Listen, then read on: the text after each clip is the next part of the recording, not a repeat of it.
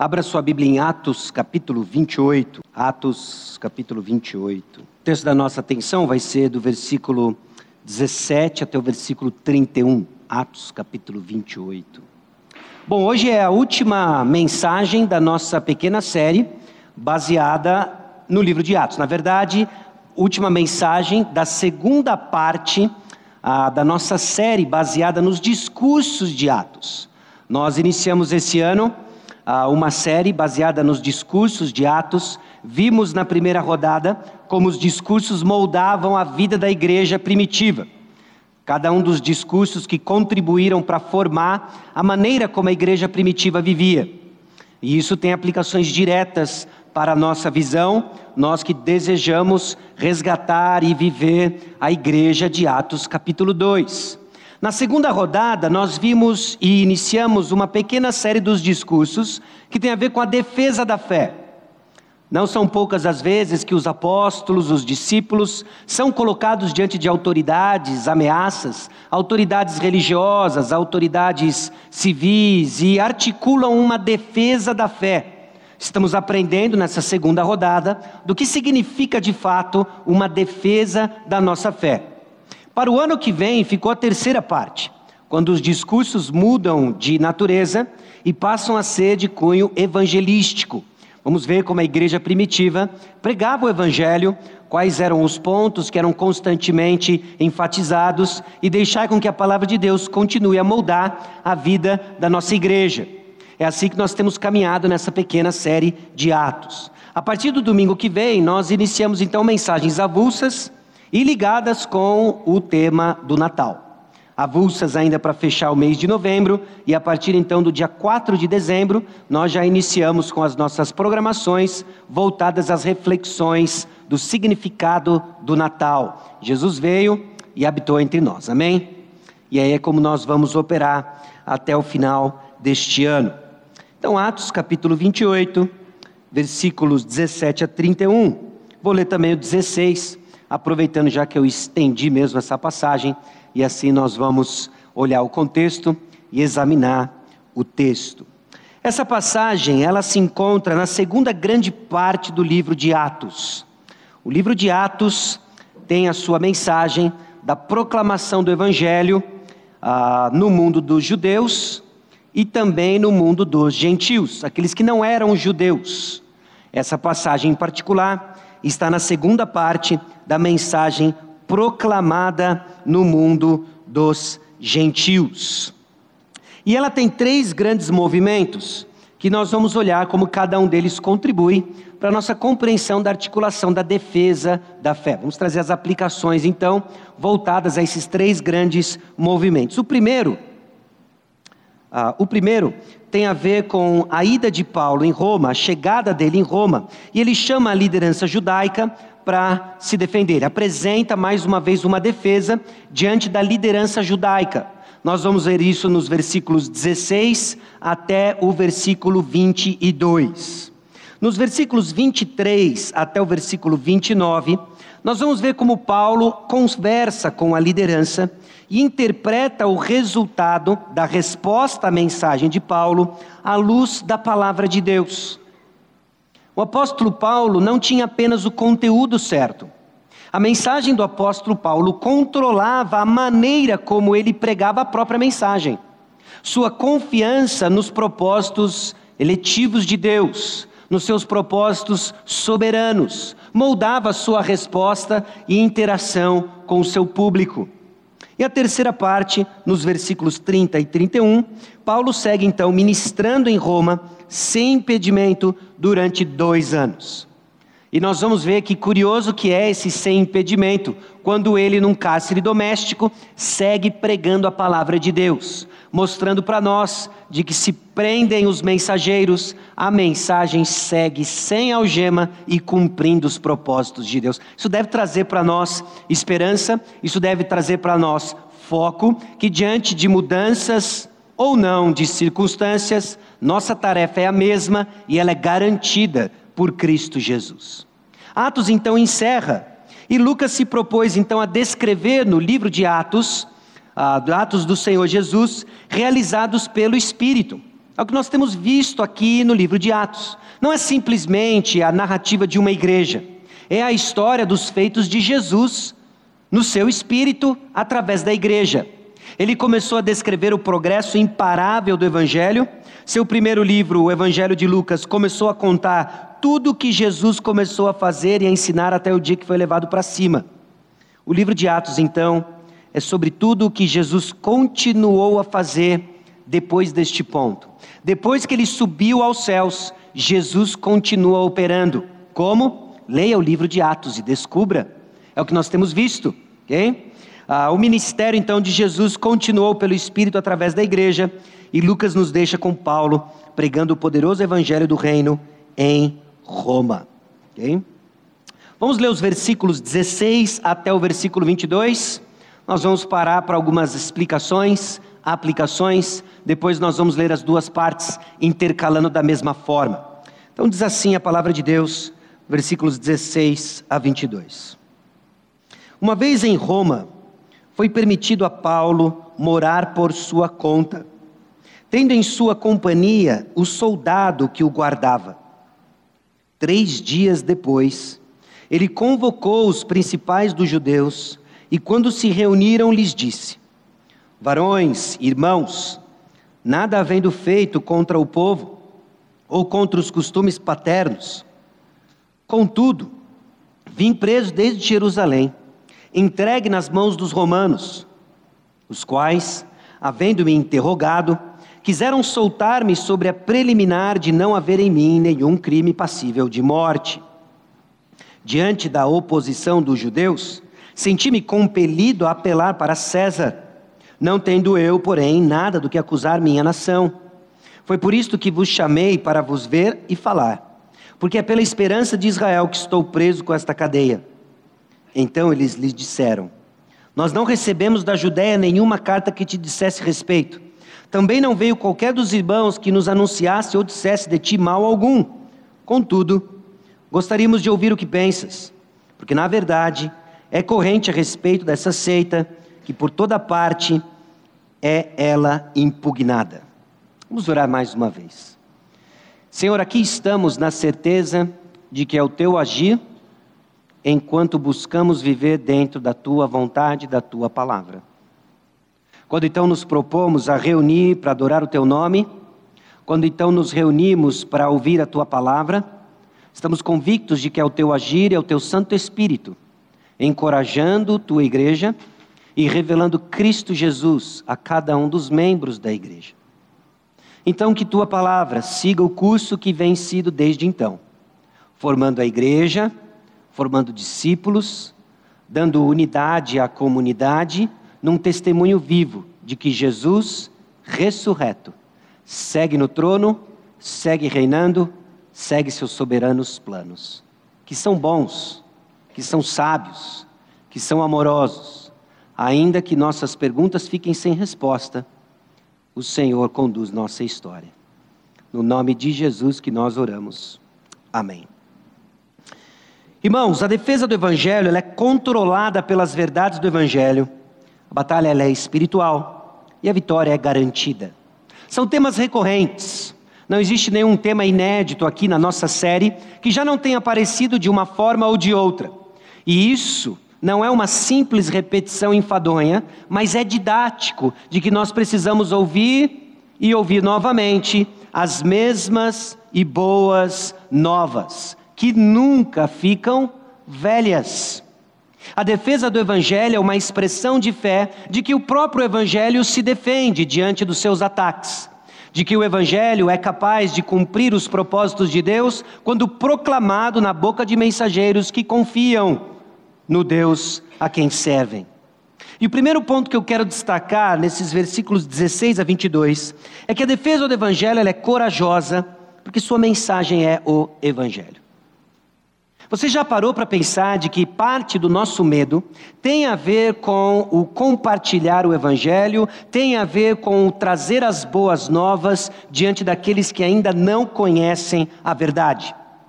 Acho que se você é parecido comigo em alguns aspectos, nós compartilhamos o receio de abrir nossa boca para falar do Evangelho para as pessoas que estão próximas, conhecidas de nós, ou em interações casuais com pessoas que não conhecemos.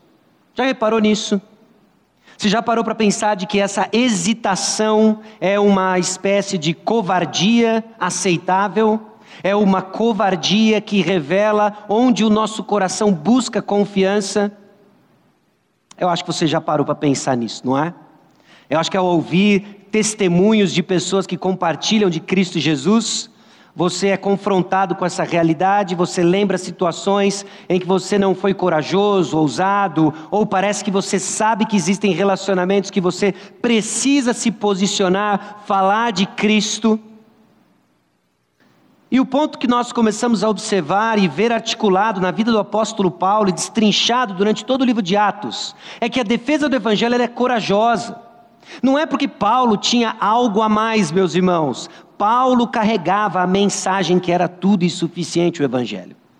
Parte de nossa covardia tem a ver com uma falta de confiança no poder da mensagem. Porque eu não tenho dúvida que você sabe disso. Quer ver? A palavra de Deus cumpre seus propósitos, o Evangelho é poderoso para salvar pessoas. Amém? Ok. Amanhã, amanhã talvez seja um feriado, né? Um dia meio atípico, mas você vai ter oportunidades de falar de Cristo e de exercer sua confissão do poder do Evangelho. Então, o que, que acontece? Vamos examinar um pouco essa nossa falta de coragem. Vamos olhar um pouco para o que acontece no coração do apóstolo Paulo, de como a graça de Deus opera no coração do apóstolo, de, do apóstolo Paulo, para que ele pregue o evangelho dessa forma destemida e corajosa. Coragem, meus irmãos, não é ausência de medo, nem agir de forma insensata. Eu acho que parte da nossa dificuldade em lutar contra o medo é porque nós achamos que coragem é não sentir medo. Não é bem assim. Aliás, não é isso. Coragem não é ausência de medo. Coragem também não é agir de forma insensata. Aqui e ali, em função das redes sociais, dos smartphones, nós assistimos vídeos, vídeos de pessoas fazendo loucuras, ou pelo menos demonstrando habilidades que nós não compartilhamos. Gente pulando de paraquedas, pulando de penhasco, já viu esses vídeos? Eu sempre acho fascinante isso. Alguns eu até paro de ver, porque eu fico com medo da altura vista do vídeo. Ok? Coragem não é atos insensatos.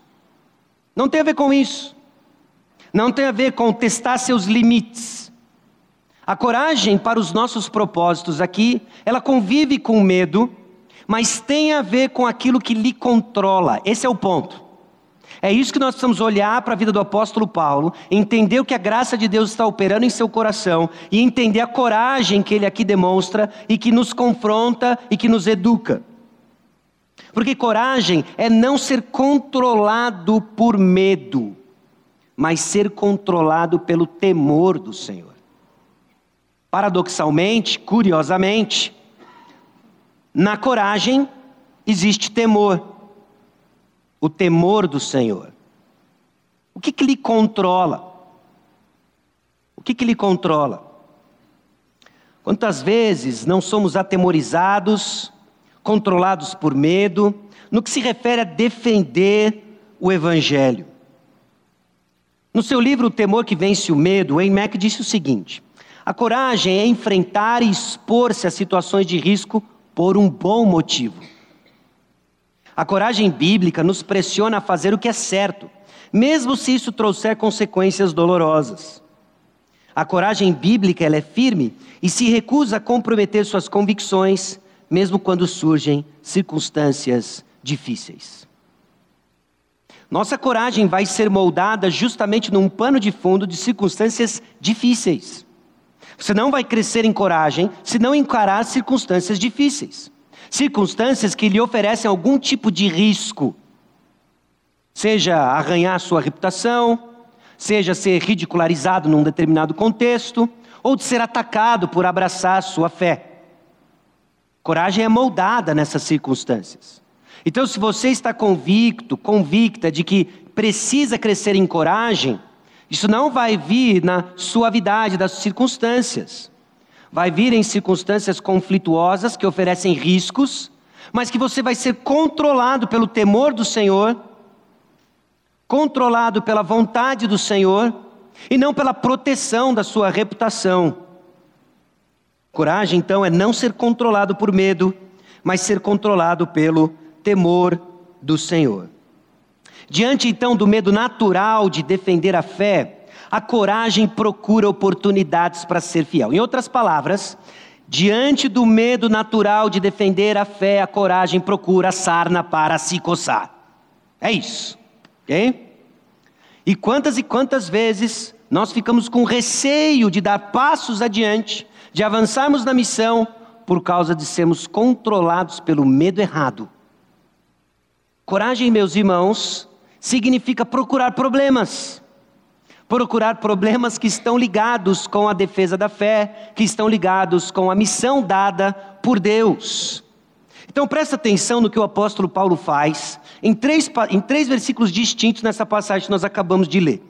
Eu vou ler um pouquinho do 23 também depois, tá bom? No versículo 17 diz assim: Três dias depois, depois do quê? Dele ter chegado em Roma, dele estar aprisionado, não com uma tornozeleira, tornozeleira mas com um soldado romano.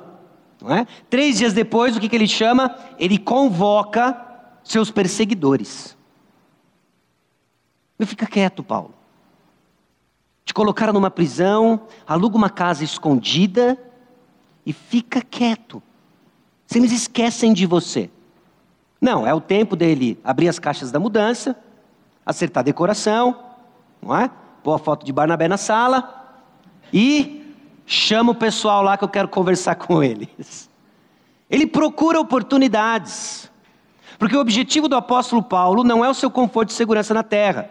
O objetivo do apóstolo Paulo é a proclamação do evangelho. Ele tem claro isso. Ele entendeu a missão que lhe foi dada. As oportunidades então são guiadas não pelo seu conforto pessoal, mas pela proclamação do evangelho. Bom, versículo 19 Diante da oposição dos judeus, senti-me compelido a apelar para César, não tendo eu, porém, nada do que acusar minha nação. Onde está a oportunidade aqui? É? Ah, isso volta lá para Atos capítulo 25, 11, quando ele apela para César diante de um julgamento que começa a configurar de que ele é inocente diante dos romanos.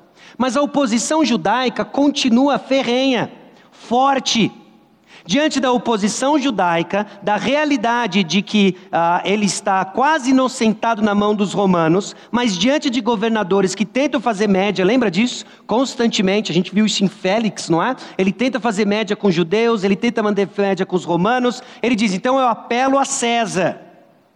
Por quê? César vai me proteger? Não, eu preciso chegar em Roma. Jesus disse que eu vou chegar em Roma. Jesus disse que compete a mim levar o evangelho até Roma. Jesus disse, aliás, que o evangelho chegaria na Jerusalém, Judéia, Samaria e até os confins da terra. Eu preciso chegar em Roma. Ele apela para César para ficar seguro? Não, ele apela para César para que eu consiga uma carona até Roma. É isso que ele faz.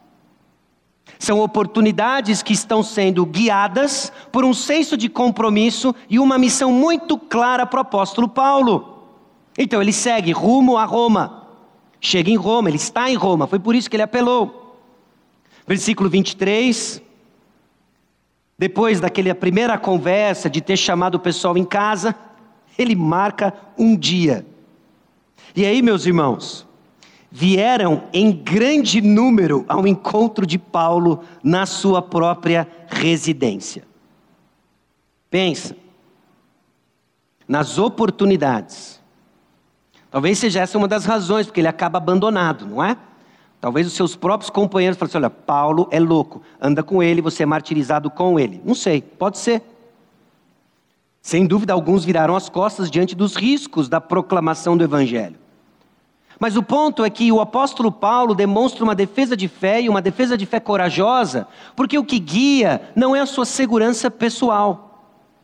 Não há dúvidas, e nós vamos ver evidências de que o apóstolo Paulo lutou com medo nessas oportunidades, meus irmãos. Às vezes nós criamos uns estereótipos na nossa cabeça, provavelmente muito mais influenciados por Marvel, DC, não é? Uh, Hanna-Barbera e desenhos animados, do que a realidade. O apóstolo Paulo fazia essas coisas com medo, mas controlado pelo temor do Senhor. Então as oportunidades que surgem é porque ele é guiado por um senso de missão. Ele vai mais uma vez defender a fé, ele está agora onde ele deveria estar, em Roma, e ele chama os seus perseguidores para continuar defendendo a fé e proclamando o verdadeiro evangelho. E ele está na prisão. Ao invés então de murmurar, Paulo está a proclamar. É isso que ele está fazendo.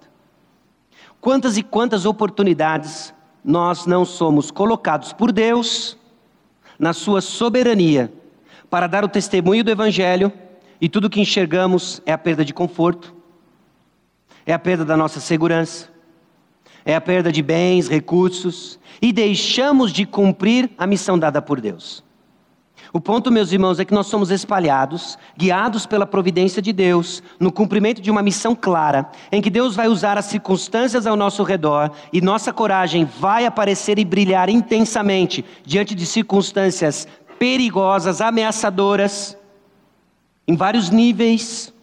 E no nosso contexto hoje, nós estamos falando de arranhar sua reputação, perda de relacionamentos, zombaria.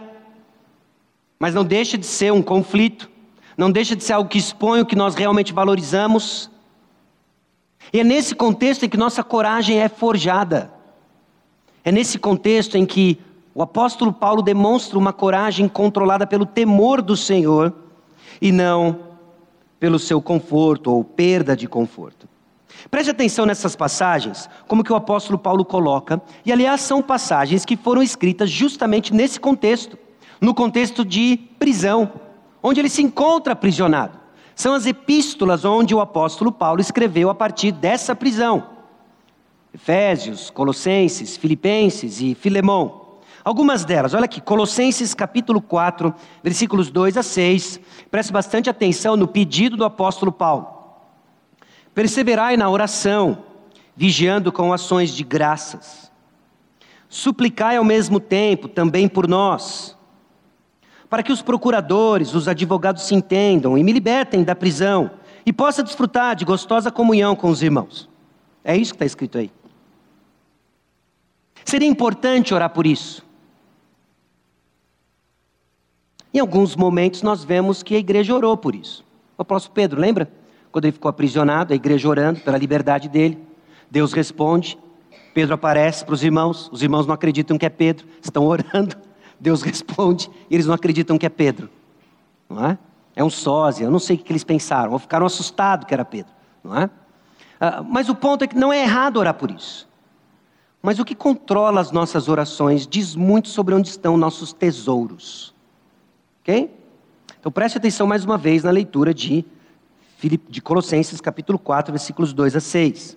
Perseverai na oração, vigiando com ações de graças. Suplicai ao mesmo tempo também por nós, para que Deus nos abra a porta à palavra, a fim de falarmos do mistério de Cristo, pelo qual também estou algemado, para que eu o manifeste como devo fazer. Portai-vos com sabedoria para os que são de fora, aproveitai as oportunidades. A vossa palavra seja sempre agradável, temperada com sal, para saberes como deveis responder a cada um. O pedido de Paulo era para que a mensagem fosse conhecida. Apenas isso. Não para que ele saísse da prisão. Que controla as nossas orações. Porque não se engane de que isso, ah, mas é isso é óbvio, ele era missionário. O apóstolo Paulo era um crente em Cristo Jesus. Era um cristão. E é esse o anseio do coração do crente em Cristo. Na prisão, o apóstolo Paulo teve a oportunidade de interagir com inúmeras pessoas, eu acho que é seguro dizer milhares de pessoas. Milhares, quatro dígitos, para cima de quatro dígitos. Nós temos relatos de alguns frutos do seu ministério de prisão. Onésimo. Onésimo foi convertido durante o tempo de Paulo na prisão. Filemão, versículos 8 a 10, diz o seguinte: Pois bem, Paulo escrevendo: Pois bem, ainda que eu sinta plena liberdade em Cristo para te ordenar o que convém, prefiro todavia solicitar em nome do amor, sendo que sou Paulo, o velho, e agora até prisioneiro de Cristo Jesus. Sim, solicito-te em favor de meu filho Onésimo, que gerei entre algemas. Versículos 17 e 18. Se, portanto, me consideras companheiro, escrevendo para Filemão, recebe-o como se fosse a mim mesmo. E se algum dano te fez, ou se te deve alguma coisa, lança tudo em minha conta. Mas pega esse camarada, gerado entre algemas, agora filho de Deus e irmão nosso, libera do que ele te deve, e se deve, lança na minha conta, porque ele agora é cooperador da proclamação do Evangelho. Você não gera esse tipo de filho em algemas se você não estiver focado na coisa certa, nas oportunidades certas. Você já imaginou seu visitante aqui na igreja? E quem é esse, meu irmão? Essa é a atendente do Procon, quando eu fui lá e pude demonstrar do amor de Cristo para ela. Está esquisito ou não? Ela do Procon viu em você o amor de Cristo. É possível ou não? E esse quem é? Esse é o operador da minha linha de telefone celular. A gente teve um papo por telefone. Escutei lá todo o repertório musical da operadora. Depois de um tempo a gente conseguiu conversar, Ainda não resolvemos o problema, mas ela está aqui nos visitando hoje. Mais uma vez, você é pouco parecido comigo, quantas e quantas oportunidades que o Senhor nos coloca, e tudo que enxergamos é a perda do nosso conforto, esquecidos da missão, reivindicamos o que nós queremos, o que achamos certo, o que achamos justo, e esquecemos de que servimos o Deus que nos fez justos. Isso é bem diferente. Bom, Filipenses capítulo 1, versículos 12 a 14, o apóstolo Paulo ainda complica um pouco mais como ele enxerga as suas provações e a sua prisão. Quero ainda, irmãos, certificar-vos de que as coisas que me aconteceram têm antes contribuído para o progresso do Evangelho de maneira que as minhas cadeias em Cristo se tornaram conhecidas de toda a guarda pretoriana e de todos os demais. E a maioria dos irmãos, estimulados no Senhor por minhas algemas, ousam falar com mais desassombro a palavra de Deus. Você acredita de que Deus cria os cenários de forma soberana e sábia para que os seus propósitos para com a igreja brilhe de forma intensa e clara. Você acredita nisso? Sim? Cenários políticos, inclusive? Não? Filipenses 1, 19 a 23. Porque estou certo de que isso mesmo, pela vossa súplica e pela provisão do Espírito de Jesus Cristo, me redundará em libertação segundo a minha ardente expectativa e esperança em que nada serei envergonhado. Antes, com toda a ousadia, como sempre, até, também agora, será Cristo engrandecido no meu corpo, quer pela vida, quer pela morte. Porquanto para mim o viver é Cristo e o morrer é lucro. Entretanto, se o viver na carne traz fruto para o meu trabalho, já não sei o que hei de escolher.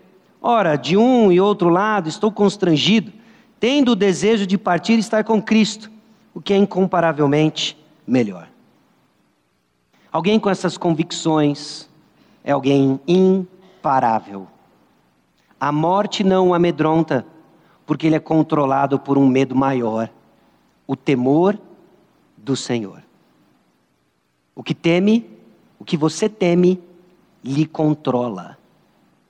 Ok? O que você teme? O que tem tirado seu sono, o que tem ocupado seus pensamentos, o que tem consumido seu tempo, é o que você teme, é o que lhe controla. E se não é Cristo, você está investindo segundos e minutos valiosos naquilo que não tem valor eterno. O apóstolo Paulo, consumido pelo temor do Senhor, é o homem mais livre já preso na história da humanidade. Ele segue cumprindo o seu papel, evangelizando toda a guarda pretoriana E alguns estudiosos calculam que possivelmente o apóstolo Paulo tem influenciado direta e indiretamente 9 mil soldados. De onde? Preso. Preso. Sem redes sociais, sem lives, apenas o homem mais vivo em Cristo Jesus que o primeiro século talvez tenha visto. Proclamando do Evangelho. Meus irmãos, defesa baseada no Evangelho, então, gera mais oportunidades para defender o Evangelho. O apóstolo Paulo defende sua inocência. Um homem que caminha na verdade é livre para contar a verdade. E sempre girando aqueles três grandes temas: a lei, o templo e Deus. Mostrando que ele não violou nenhum desses aspectos da lei, não violou absolutamente nada do que lhes acusam. Ele diz: Olha, eu, eu nada fiz contra o povo ou contra os costumes paternos. Ele informa isso para aqueles que o perseguiam. Eu, diante dos romanos, fui interrogado, eles não acharam crime nenhum em mim passível de morte. Eu então apelei para César, cheguei até aqui, mas eu vou dizer por que, que eu estou preso. Eu estou preso por causa da esperança de Israel. É por isso que eu estou preso. Até na sua defesa, ele evangeliza aqueles que aguardavam a esperança de Israel e não entenderam que ela veio, eles a crucificaram, ele ressuscitou, foi assunto aos céus e está mais vivo do que nunca operando na igreja. É por essa esperança que eu estou preso. Essa esperança que vocês dizem crer. Bom, fui liberado, e basicamente o que o apóstolo Paulo está dizendo é que eu fui preso de maneira injusta, eu fui maltratado. Atos capítulo 21, versículo 23 diz assim: Faze, portanto, o que te vamos dizer Estão entre nós quatro homens que voluntariamente aceitaram o seu voto, e na sequência o apóstolo Paulo é severamente punido, açoitado, pelos romanos que não acharam nele crime algum. O apóstolo Paulo se concorda comigo que tinha tudo para sair numa delação premiada. Não é isso? Eu estou aqui injusto. Esses caras me colocaram na prisão, apanhei um monte, Sou cidadão romano, olha a complicação. Sou cidadão romano e eu vou sair daqui numa delação premiada e esses caras vão ver. Mas eles não receberam carta alguma. O apóstolo Paulo lembra essa realidade. Eles sabem que eles não foram prejudicados, porque o apóstolo Paulo não quer justiça das suas injustiças. Ele é um proclamador do evangelho onde a verdadeira justiça é manifesta.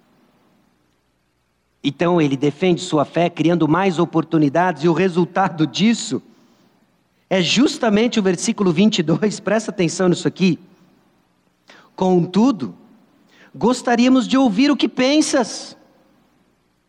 A reação do apóstolo Paulo, confiante no temor do Senhor, criou as oportunidades e persuadiu os seus adversários a querer ouvir o que ele tem a dizer.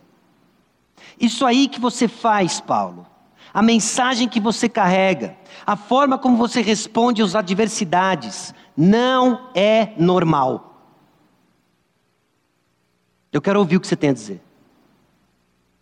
Eu quero ouvir o que você tem a dizer. A defesa do Evangelho, então, gera mais oportunidades para que o Evangelho seja exposto e para que ele seja proclamado. Porque ela é corajosa. Quem vai na frente, meus irmãos, é a mensagem do Evangelho.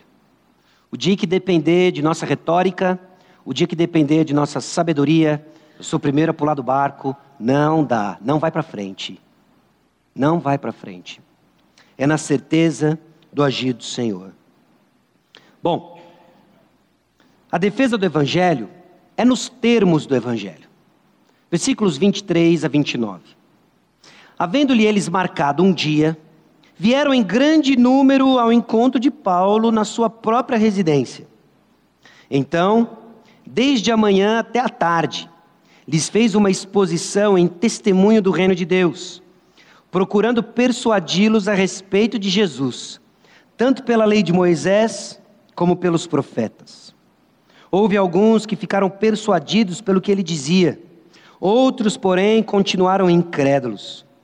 E havendo discordância entre eles, despediram-se dizendo Paulo estas palavras: Bem falou o Espírito Santo a vossos pais, por intermédio do profeta Isaías, quando disse: Vai a este povo e dize-lhe: De ouvido ouvireis e não entendereis, vendo vereis e não percebereis. Porquanto o coração deste povo se tornou endurecido, com os ouvidos ouviram tardiamente, fecharam os olhos, para que jamais vejam com os olhos, nem ouçam com os ouvidos, para que não entendam com o coração e se convertam e por mim sejam curados. Tomai, pois, conhecimento de que essa salvação de Deus foi enviada aos gentios, e eles a ouvirão. Ditas essas palavras, partiram os judeus, tendo entre si grande contenda. A defesa do evangelho não é na força do argumento, mas no espírito. Isso, meus irmãos, é consolo para nós. Porque não se trata de quão letrado você é, de quão retórica, quanta retórica você tem. Isso se trata do poder do Espírito agindo por meio de filhos de Deus, dispostos a serem usados por Deus. Não é na força do argumento, mas do Espírito. A defesa se dá então pelo conteúdo certo, exposto na palavra. Envolve sim o nosso conhecimento da palavra, envolve sim manejar bem a palavra de Deus de conhecer a palavra de Deus, não na busca simplesmente de informações intelectuais, acadêmicas, mas porque a palavra de Deus revela para nós quem Deus é. O apóstolo Paulo faz isso e demonstra, na maneira como ele faz, um coração incansável e muita energia para servir ao Senhor. Note a primeira descrição da sua defesa no versículo 23. Desde a manhã até a tarde. É durante todo o tempo. O apóstolo Paulo tem um ânimo, o apóstolo Paulo tem um vigor, o vigor de proclamar a mensagem, de defendê-la por horas e horas e horas. E talvez não era simplesmente um grupo sentado em roda com perninhas de índio, ouvindo com o coração calmo e com docilidade tudo que o apóstolo Paulo dizia. É bem provável que nós estamos falando de um contexto hostil, é bem provável que seja uma multidão extremamente intimidadora, retrucando o apóstolo Paulo, e o apóstolo Paulo, de manhã até a tarde, segue num tom só, defendendo a fé em Cristo Jesus. O que, que ocupa seu discurso por um longo período de tempo? O que, que ocupa o seu discurso por um longo período de tempo? Por que, que nós enjoamos de falar de algo ou porque não enjoamos de falar de algo. Senão porque trata-se de algo do tesouro do nosso coração. O apóstolo Paulo é conhecido no livro de Atos como um pregador que não respeita muito bem os minutos dados, não é?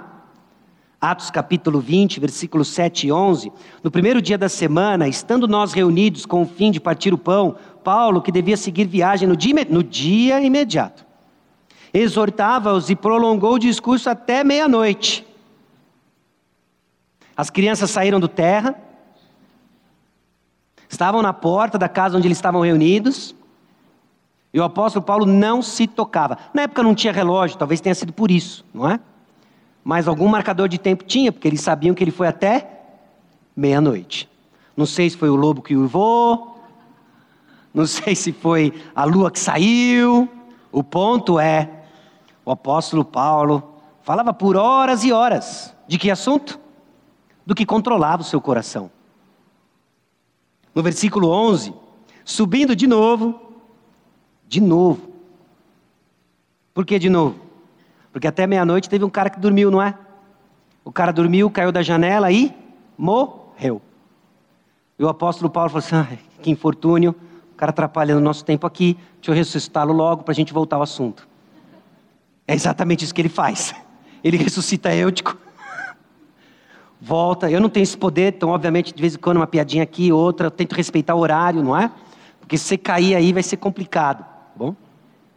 Ah, e depois, subindo de novo, partiu o pão, comeu, e ainda lhe falou largamente até o romper da alva. E assim partiu.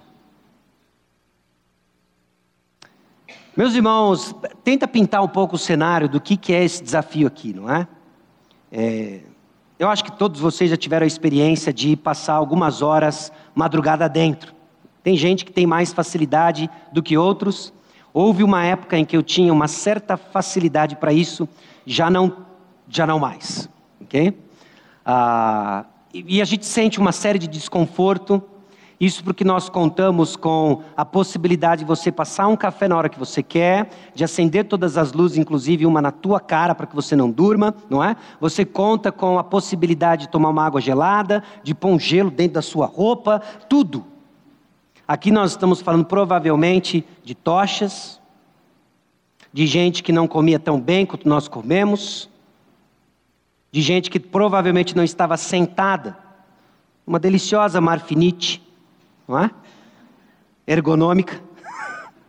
ah, mas sentado em pedras, sentado em bancos de madeira e ouvindo a palavra. Por quê? Nossa atenção volta para o que governa o nosso coração. Simples assim. Simples assim. Durante todo o tempo, então, ele é capaz de falar, falar e falar. E o povo ouvia, ouvia, ouvia desde de manhã até a tarde. Não só isso, mas ele falava em toda a Escritura, em seu único tema: Jesus. Jesus Cristo. Olha o finalzinho do versículo 23. Procurando persuadi-los a respeito de Jesus, tanto pela lei de Moisés como pelos profetas. Você já imaginou? Aqui nós não estamos certos se ele já tinha acesso ou não aos seus manuscritos, aos rolos, aos seus livros.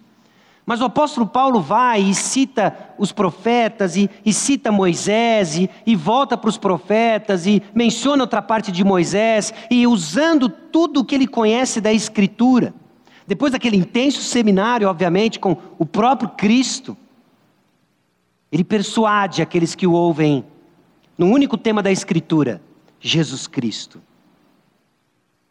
Bom, esse é o tema, meus irmãos, da palavra de Deus. João capítulo 5, versículos 39 a 47. Examinais as Escrituras, porque julgais ter nelas a vida eterna, e são elas mesmas que testificam de mim. Contudo, não quereis vir a mim para terdes vida. Eu não aceito glória que vem dos homens. Sei, entretanto, que não tendes em vós o amor de Deus.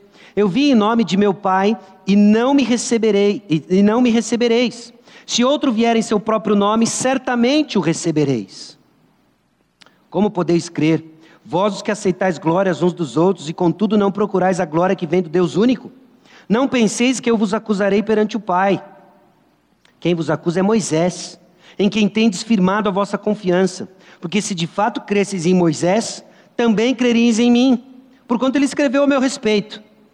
Se porém não credes nos seus escritos, como crereis nas minhas palavras? O que Jesus está dizendo é o seguinte: você está estudando a Bíblia, você não está conhecendo mais Jesus, você está estudando errado.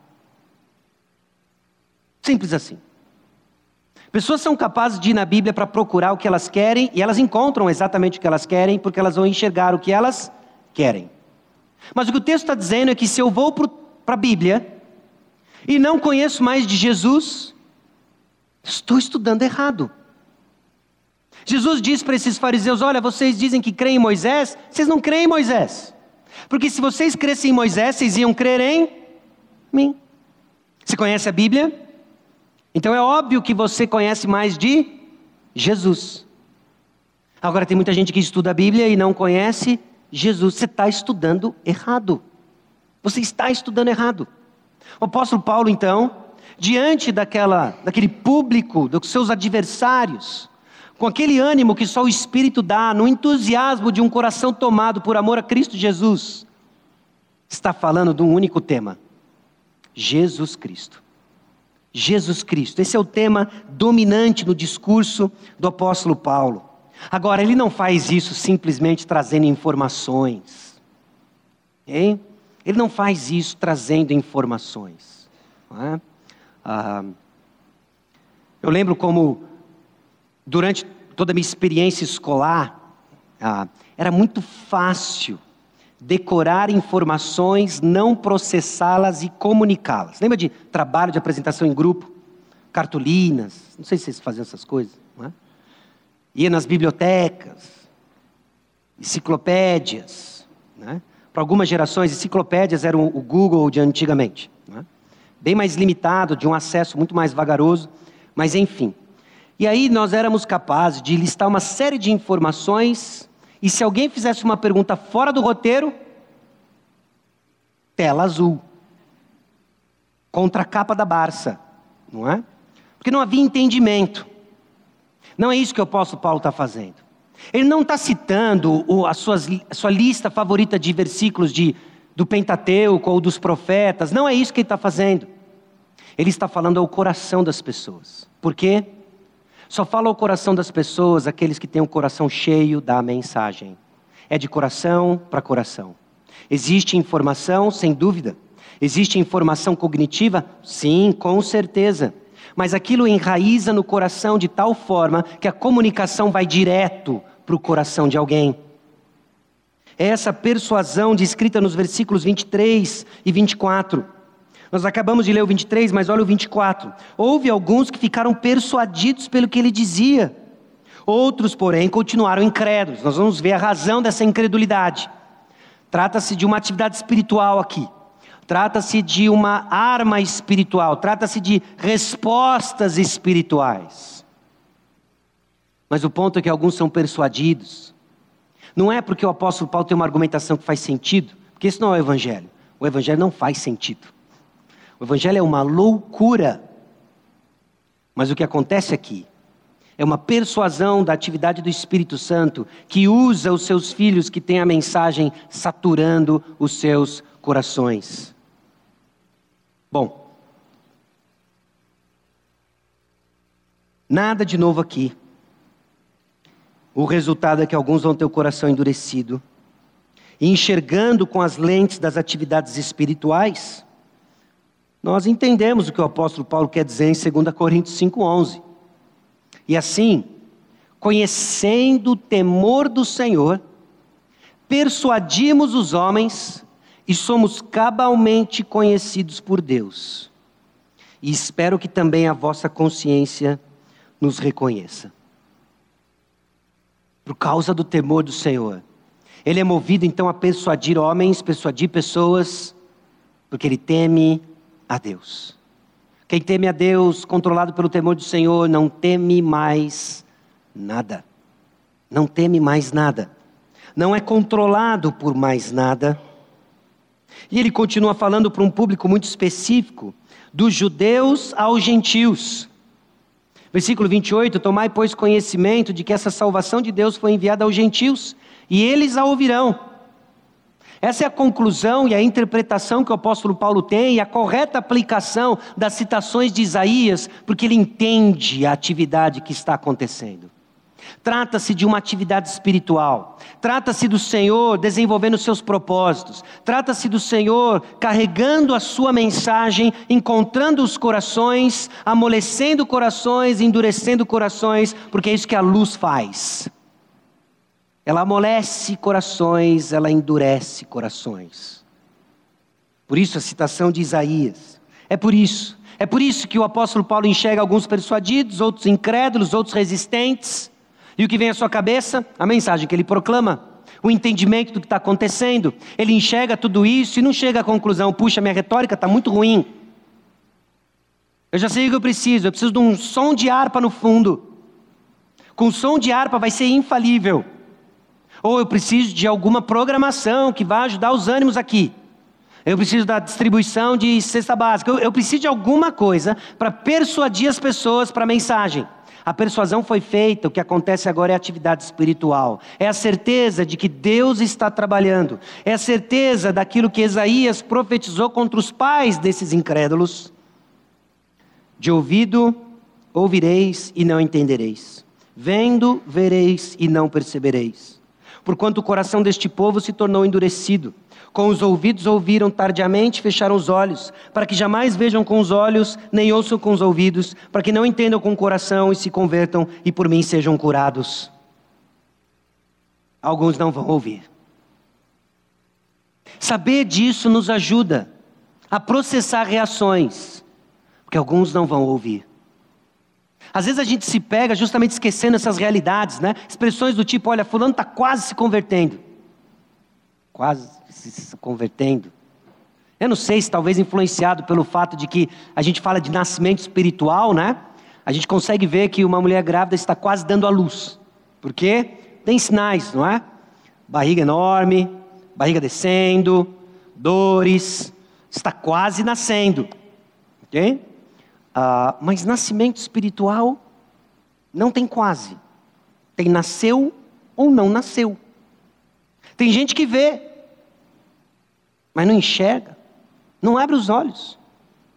Tem gente que ouve, mas não ouve, não abre o coração.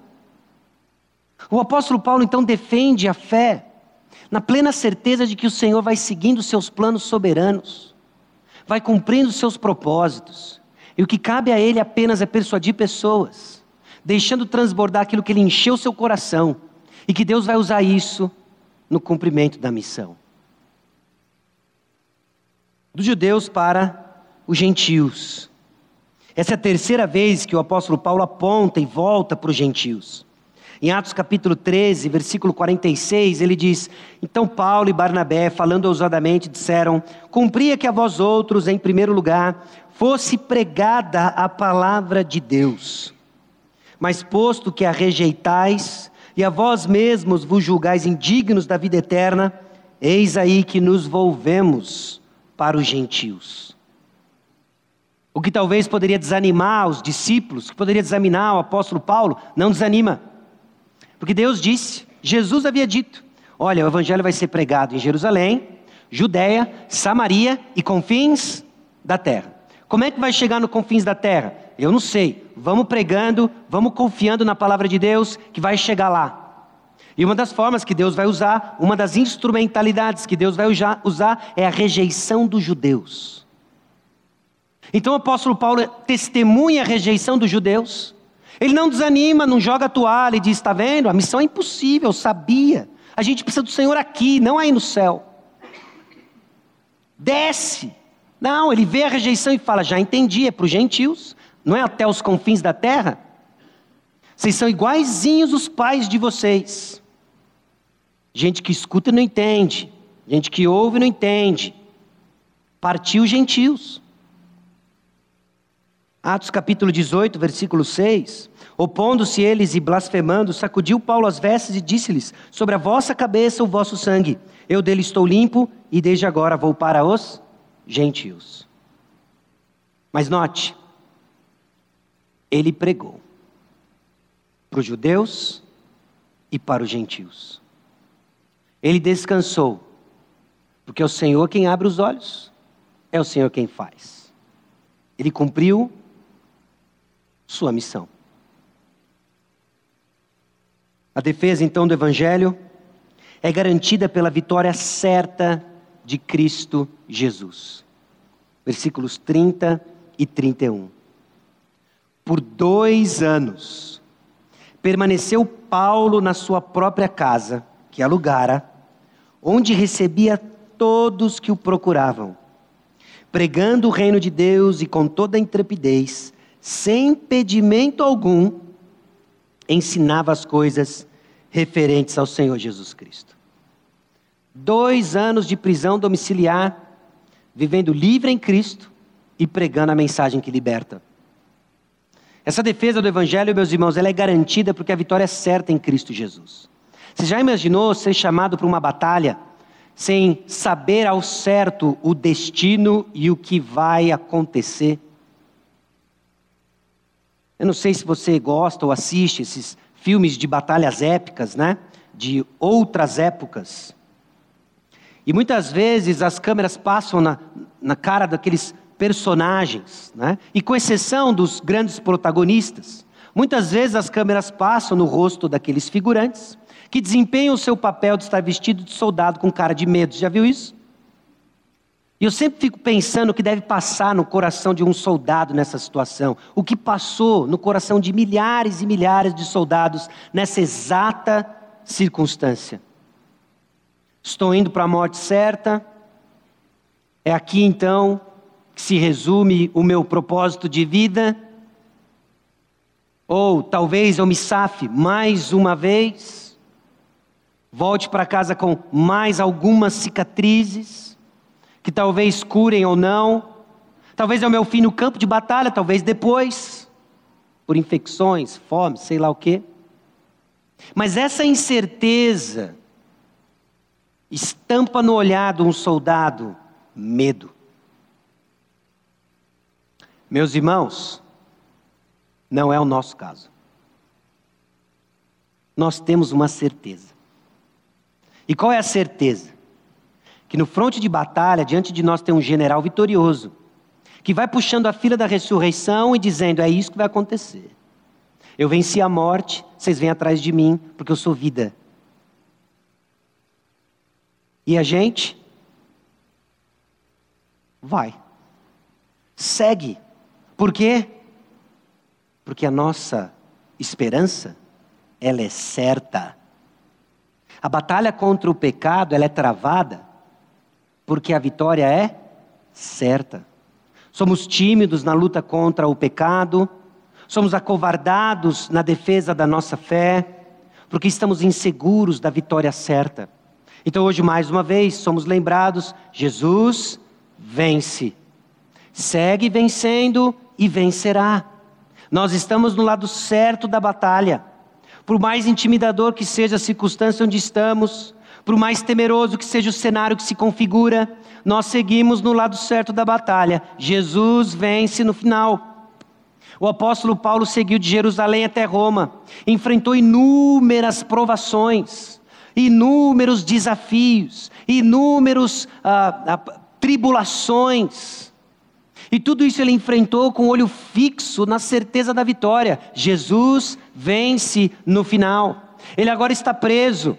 E essa algema não pode me prender. Por que não pode me prender? Porque o evangelho está solto. Então, por causa da vitória de Jesus, circunstâncias difíceis são oportunidades para o evangelho. Foram temas. Circunstâncias difíceis se configuram para quê? para oportunidades do Evangelho. Você vai enxergá-las de acordo com o que está cheio o seu coração. O que você enxerga é o que está cheio o seu coração.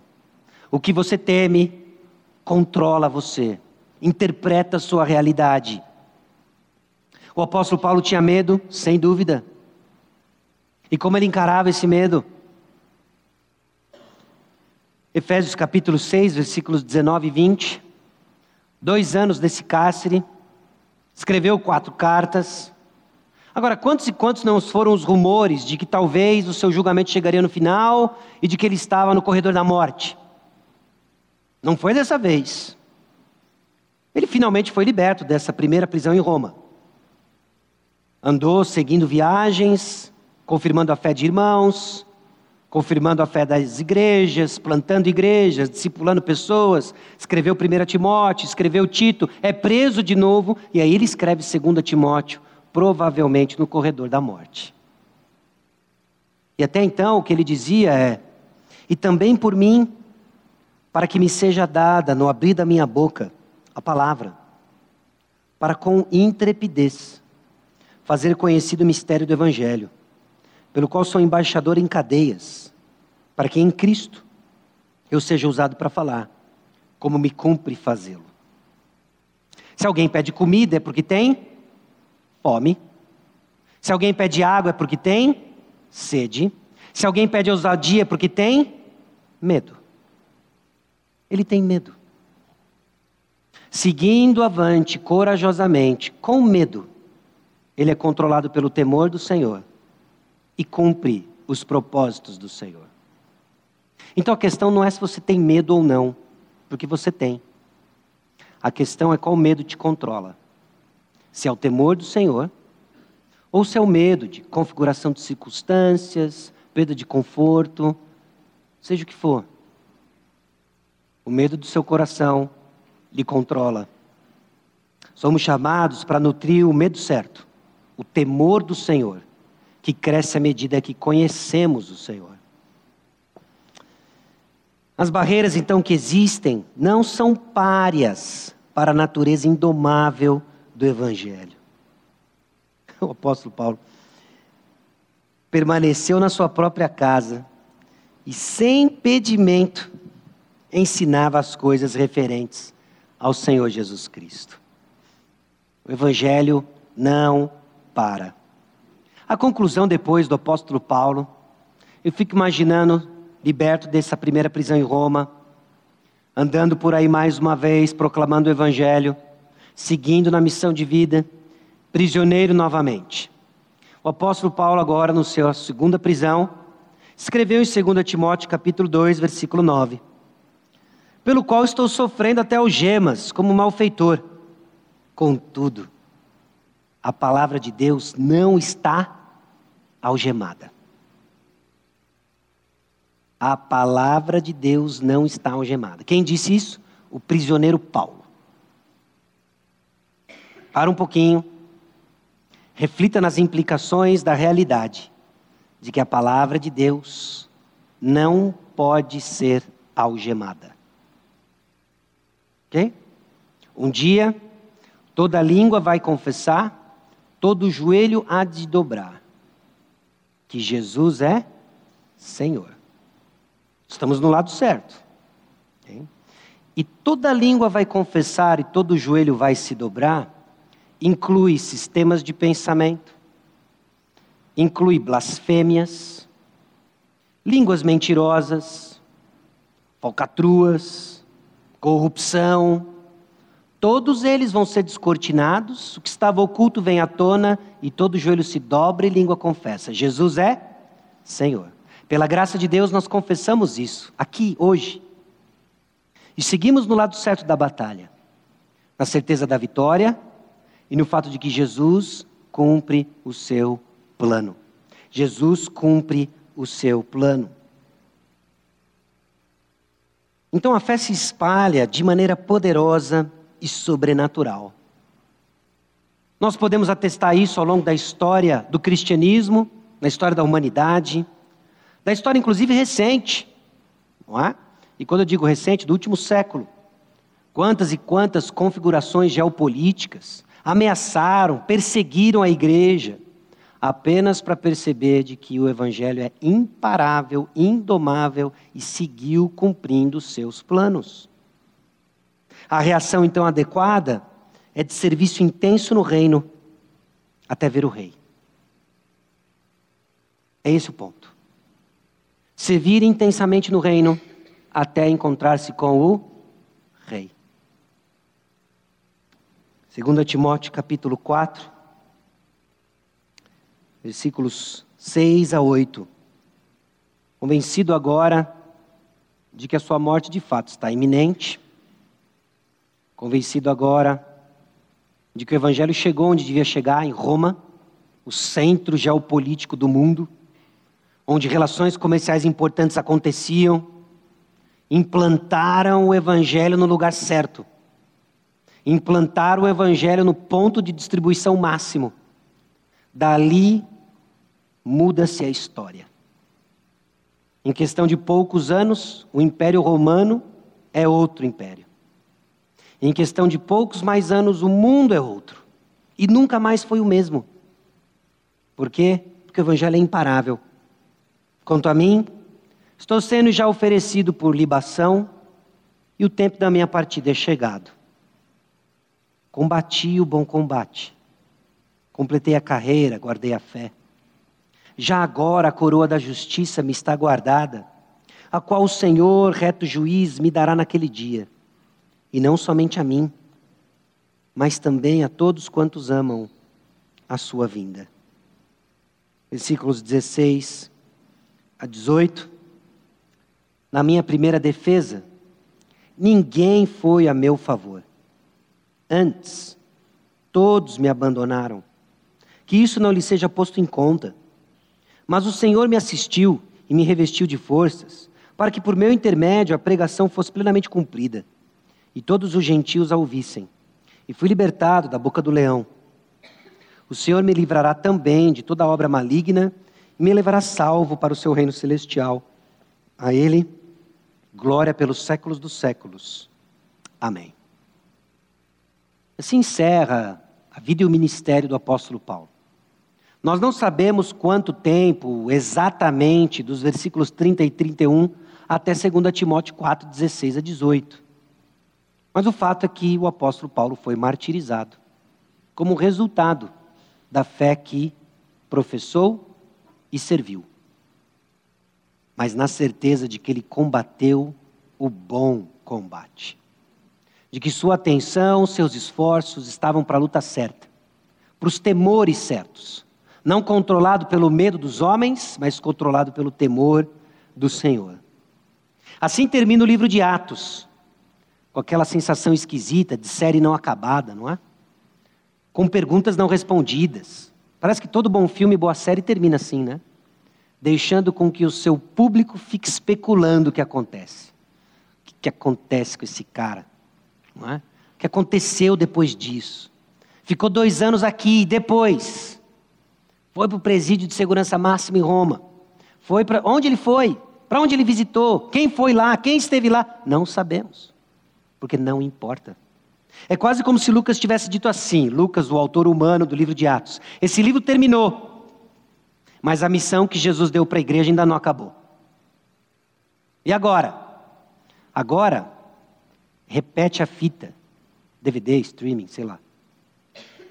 Agora é repetir. Repetir as mesmas histórias, na certeza de que Jesus continua atuando, usando a sua igreja, através do Espírito. Para quê? Para fazer seu nome conhecido. Não é rebatalha, não, não se perca nos ruídos deste mundo. A missão é proclamar Cristo Jesus. A defesa do Evangelho, então, ela é controlada, meus irmãos, pelas verdades do Evangelho. A batalha é espiritual e a vitória é garantida.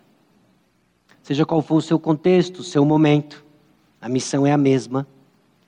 Dentro daquilo que Deus lhe confiou, das oportunidades que Ele colocou, preste atenção na vontade do Senhor. Então, considere. Sua coragem, ou falta de coragem, reflete o que sobre a base de sua confiança? Talvez é um pequeno passo de encarar os nossos receios de abertamente professar Cristo Jesus, às vezes disfarçados de prudência, sabedoria. É uma luta, não é? É na dependência do Espírito Santo que nós vamos discernir essas oportunidades, saber quando devemos ser mais vocais, quando devemos simplesmente ficar em silêncio, esperando a oportunidade. E nisso não tem um diagrama nem um fluxograma. Mas tem algo bem melhor que isso. Tem o Espírito Santo que nos dá sabedoria. Tem a palavra de Deus que nos educa a enxergar essas oportunidades. Agora pense o que a sua coragem ou a falta dela reflete sobre a base da sua confiança. O que, que lhe impede, comumente, de enxergar as oportunidades em circunstâncias difíceis? O que, que lhe impede de enxergar as oportunidades em circunstâncias difíceis? Todos nós somos colocados em circunstâncias difíceis. O tempo todo, algumas circunstâncias nos afetam de uma forma mais geral. Nós experimentamos juntos, não é? Em março de 2020, o início de uma pandemia. Isso coloca para nós desafios generalizados. Nós enxergamos apenas os riscos ou vimos as oportunidades. Você enfrenta circunstâncias adversas, circunstâncias difíceis, que não são apenas uma ameaça ao seu conforto e segurança. São as oportunidades que o Senhor está lhe dando para fazer brilhar o Evangelho de Cristo Jesus. É a certeza da vitória de Jesus, que é a base da perseverança na missão dada por Jesus. Quando que a gente desiste? Quando a gente acha que a causa foi perdida. Aí a gente desiste. Eu vou dizer para você: tem muitas causas perdidas por aí. A de Jesus não é uma delas. Jesus vence no final. Quer gritar vitória? Quer voltar para casa com a taça? A gente está daqui a pouco em clima de Copa, né? Vai começar todas aquelas expectativas. Vamos jogar como nunca, perder como sempre. Enfim. Nossa esperança não é o Hexa, meus irmãos. Espero que ele venha, né? Não é? Espero que ele venha. Mas enfim, fecha o parênteses. Nossa esperança é outra. A vitória que nós temos é certa. Escolha a batalha certa e leve a taça para casa, com o coração confiante de que a vitória já é nossa. E como nós vamos expressar isso? Compartilhando nossa fé. E nós estamos num contexto singular, como mundo, como Brasil, de muita gente temerosa. E você tem uma mensagem que traz consolo. Abre a boca e fala a mensagem certa, a esperança certa. Amém? Vamos orar? Logo depois da oração, nós vamos ouvir o pós-lúdio. Ah, vai ficar projetadas essas perguntas para sua consideração. E logo após o pós-lúdio, nós vamos ter o nosso tempo de avisos. Vamos orar. Senhor, aqui estamos diante da tua palavra e o testemunho do que o Senhor fez através da tua igreja, na atuação do teu Santo Espírito. Homens comuns, que estavam vulneráveis aos mesmos medos que nós, mas carregados, ó Deus, pela ação sobrenatural do teu Santo Espírito e respondendo com fé à tua mensagem, foram além e fizeram o que era improvável. Perseveraram na proclamação do Evangelho. Todos nós estamos em circunstâncias difíceis que vão ser provadas em vários níveis e formas. Ameaçam nosso conforto, senso de justiça. E todas essas circunstâncias difíceis nada mais são do que oportunidades para proclamar o Evangelho. E os nossos olhos não enxerguem nada mais do que isso e os nossos corações não sejam tomados por outra esperança senão essa. E assim vamos cumprir o que nos cabe no momento chamado hoje.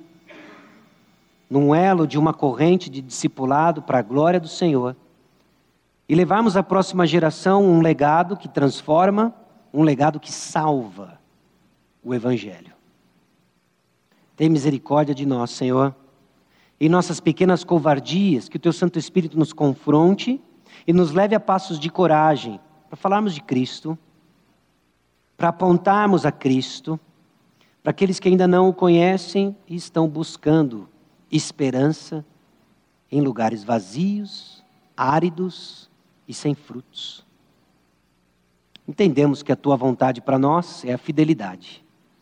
E entendemos que o Senhor tem promessas.